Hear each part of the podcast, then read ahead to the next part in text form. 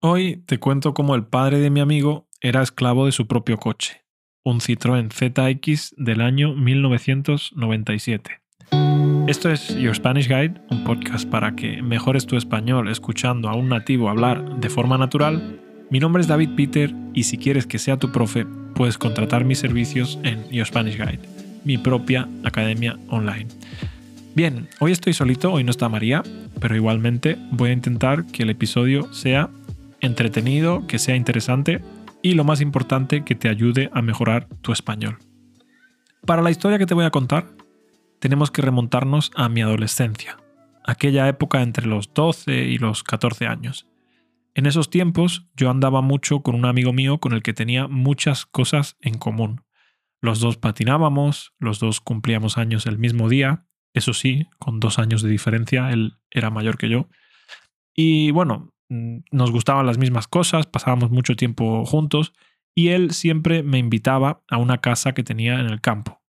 Y bueno, cada domingo, cuando estábamos llegando al campo, en el coche de su padre, había un camino que no estaba en muy buenas condiciones, no estaba asfaltado.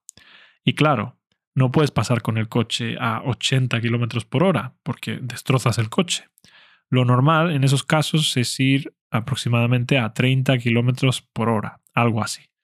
Pero el padre de mi amigo siempre pasaba por ahí insultando a todos los políticos porque decía que tenían que poner una carretera y que no la ponían.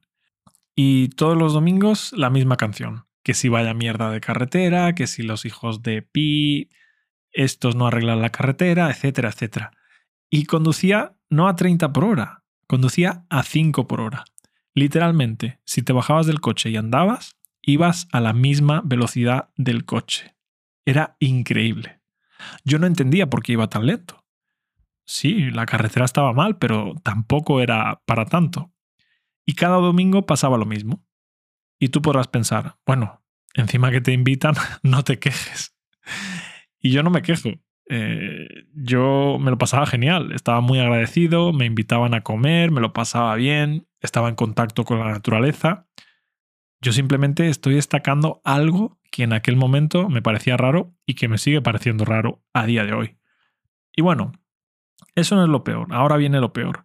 Cuando por fin llegábamos, después de ese largo trayecto a 5 km por hora, aparcaba el coche y le ponía unas telas de saco de patatas en las ruedas para cubrirlas del sol.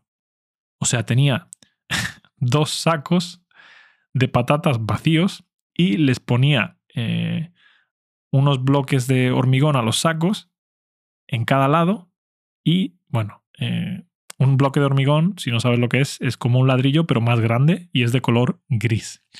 Y bueno, ponía esos ladrillos grandes, esos bloques de hormigón, para que la tela del saco no se moviera con el viento y pudiera cubrir la rueda, ¿no? la goma de, de la rueda del sol.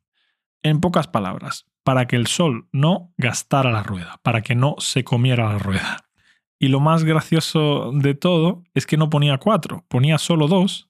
Y bueno, cuando el sol pasaba por encima del coche y pasaba al otro lado, iba y cambiaba las telas de saco de patatas a las otras dos ruedas.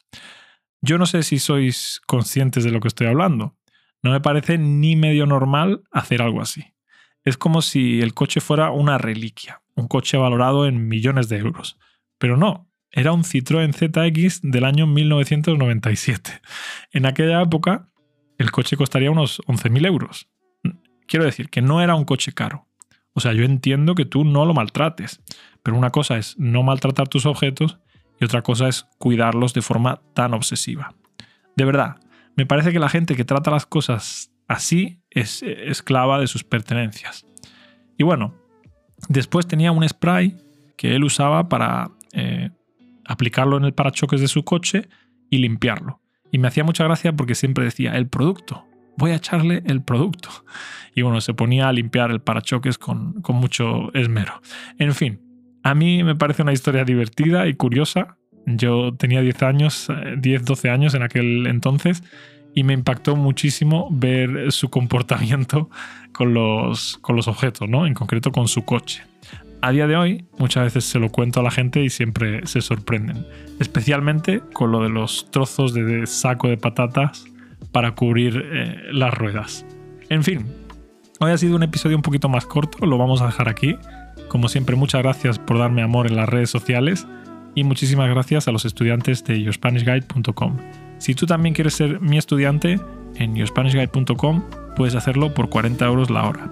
Y si vienes del podcast, eh, si estás escuchando esto, pues puedes aplicar el código de descuento podcast y te doy un 10%, ¿vale? Así tienes clases más económicas. Bueno, nos vemos en el episodio de mañana y hasta entonces que tengas muy buen día. Adiós.